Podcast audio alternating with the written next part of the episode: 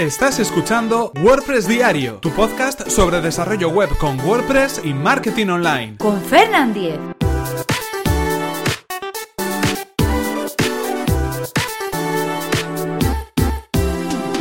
Lunes 6 de marzo de 2017. ¿Cómo crear usuarios en WordPress? Hola, ¿qué tal? Comenzamos con un nuevo episodio de WordPress Diario, un nuevo episodio donde vamos a hablar acerca de cómo crear usuarios en WordPress a través de nuestro panel de administración. Pero antes, recordaros cuál es el patrocinador de este podcast, que es nada más y nada menos que Web Empresa, servicio de alojamiento web especializado en WordPress. En Web Empresa confían casi 30.000 clientes felices, contentos y satisfechos con el servicio de hosting web que ofrecen. Son clientes a los que quieren ayudar, poniendo a su disposición su servicio de soporte técnico. En Web Empresa son fanáticos de soporte, así se definen, y están disponibles de las 24 horas del día, todos los días del año, para ayudarnos paso a paso a resolver todas las dudas sobre nuestro hosting web. La experiencia, además, avala a Web Empresa, y es que llevan más de 20 años ofreciendo servicios de hosting tanto en España como en Latinoamérica. Si queréis conocer más sobre este servicio, que además recomendamos desde aquí, tenéis toda la información en webempresa.com barra Fernan, así sabrán que vais de mi parte.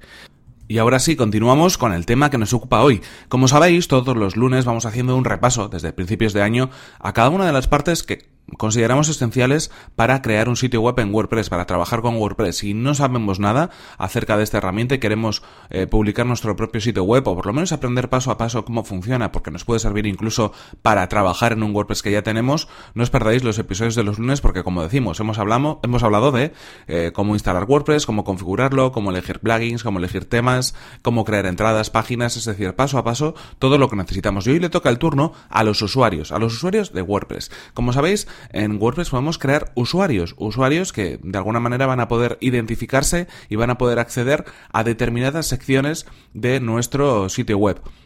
Estos usuarios se pueden crear además por defecto con varios roles, lo que quiere decir es que habrá un tipo de usuario que pueda tener unos privilegios, otro tipo de usuario que tendrá más privilegios, otro tipo de usuario que tendrá más y así hasta llegar al usuario administrador, que es el primero que utilizamos para poder instalar WordPress. En este caso, la creación de un usuario es algo muy sencillo. Simplemente tenemos que acceder a través del panel de administración de WordPress en la sección usuarios y de ahí pinchar en añadir nuevo. Tendremos una ventana donde nos pedirán dos datos obligatorios. El nombre de usuario, es la palabra que vamos a utilizar para identificarnos en nuestro sistema, que puede ser incluso pues eh, un grupo de palabras o eh, un par de palabras, eh, puede utilizar, bueno, en este caso se pueden hacer varias combinaciones, no hace falta que sea simplemente algo de alguna manera pues una palabra minúscula, sino que podemos poner aquello que queramos, puede ser una letra en mayúsculas, una frase en mayúsculas, lo que nos dé la gana.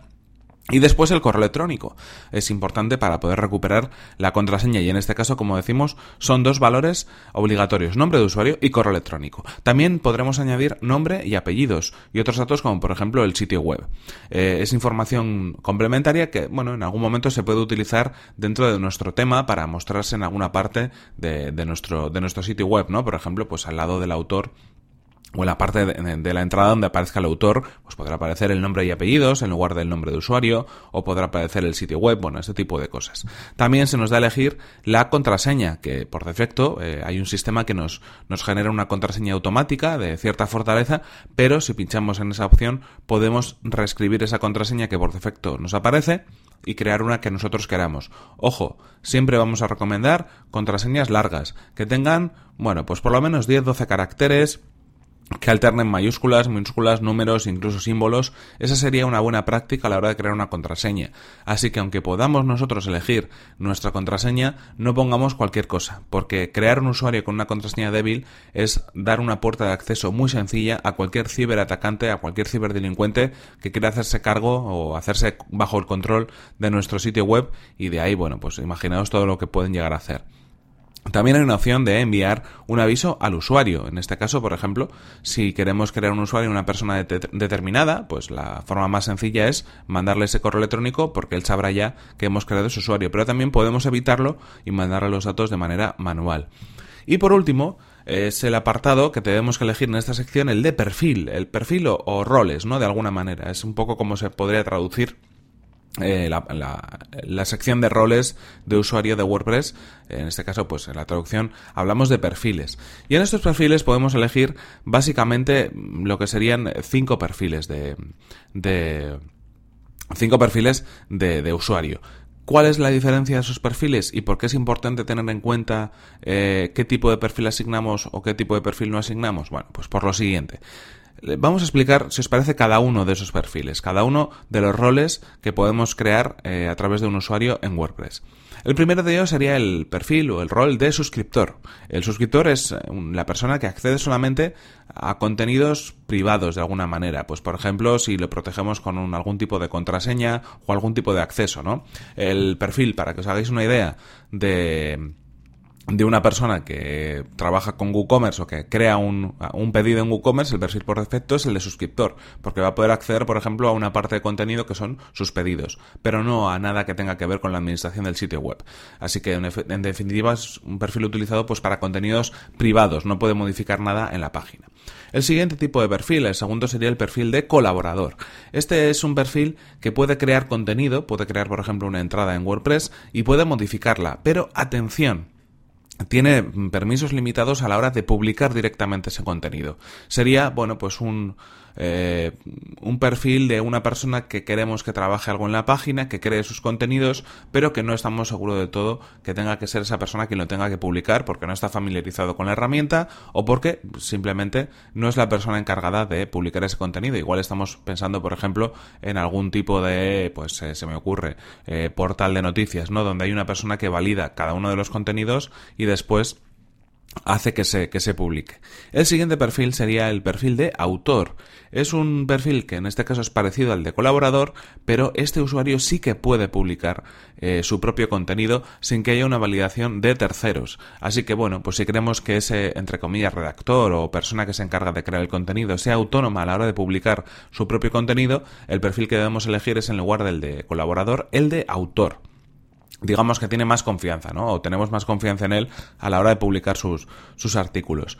Por último, eh, bueno, por último en cuanto al tema de contenido, porque luego veremos que hay otro perfil más, pero eh, en el nivel más alto del escalón hasta llegar al administrador, estamos hablando de los editores. Lo poníamos antes en el ejemplo, ¿no? Por un lado puede haber un equipo de redactores en un portal de noticias y luego, pues, autores que son eh, las personas que pueden publicar ellos mismos las, las páginas y las publicaciones y las entradas y luego están los editores que está por encima del autor y lo que puede hacer es gestionar las publicaciones de los autores y los colaboradores. Podría gestionar todo el equipo de redacción de un, de un portal y ser la persona que diga pues si hay que modificar un elemento de un artículo, si hay que publicarlo en un momento determinado, si hay que reescribirlo, ese tipo de cosas. Es la parte de alguna manera editorial, ¿no? Como si fuera el jefe de redacción.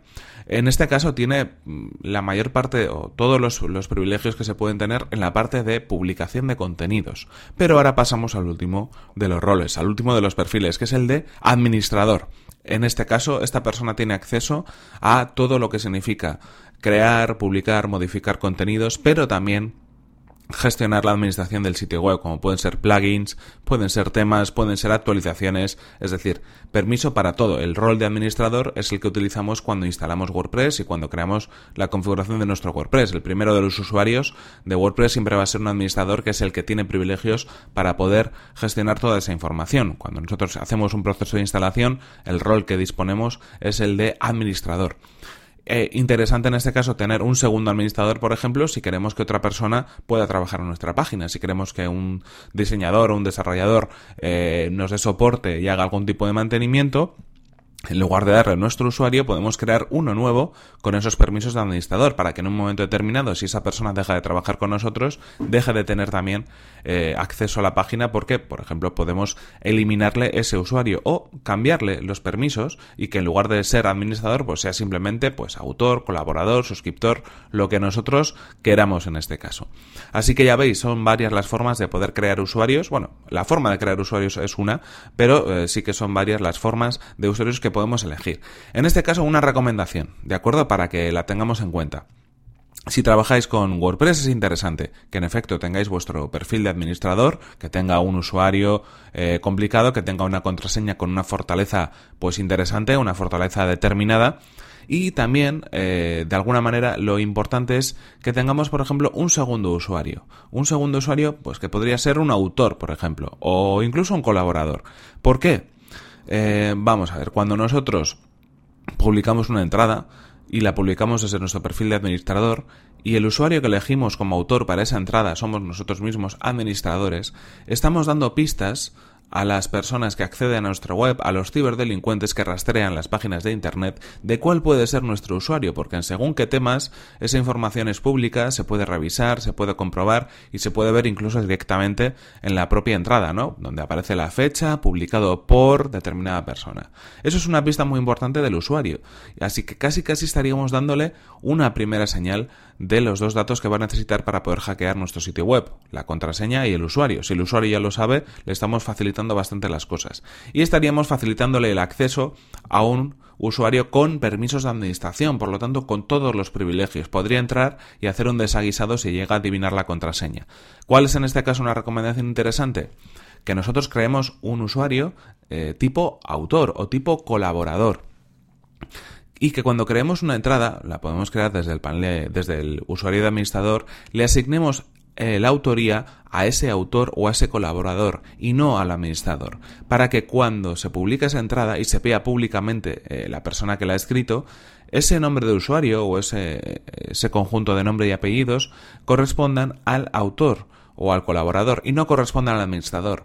Así, la persona eh, o el ciberatacante o estos robots que rastrean de alguna manera esa información, que vean ese dato, van a conocer un dato que les va a poder servir en todo caso para poder modificar una entrada o para poder modificar el contenido de algunas entradas, pero nunca podrán acceder a instalar plugins, desinstalar plugins, cambiar temas, inyectar ficheros eh, o código malicioso en los ficheros del tema, ese tipo de cosas. Así que bueno, de alguna manera creo que es interesante esta, esta buena práctica para que, pues, de algún modo no, no pongamos expuesto el nombre de usuario de nuestro sitio web, que al final, si tiene permisos de administración, es algo muy importante. Así que bueno, dejamos ese, ese consejo para el final, para que tomemos nota y lo pongamos en práctica si es que fuera necesario.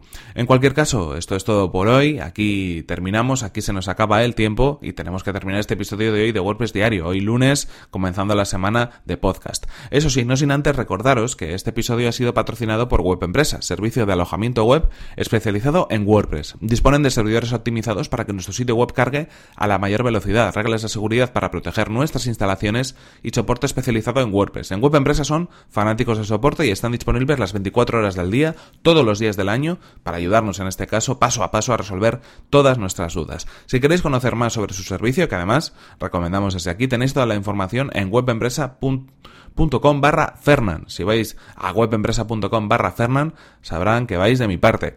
Y ahora sí, recordad por mi parte que podéis suscribiros a este podcast a través de las plataformas de iTunes, Evox o desde mi web personal fernan.com.es donde encontraréis más enlaces de suscripción a las diferentes aplicaciones. Si queréis poneros en contacto conmigo y enviarme vuestras sugerencias, vuestras dudas, vuestras consultas, ya sabéis que tenéis mi correo electrónico abierto y es fernan.fernan.com.es o también a través de Twitter en mi cuenta que es arroba fernan. Nos vemos en el siguiente episodio que será mañana mismo. Hasta la próxima.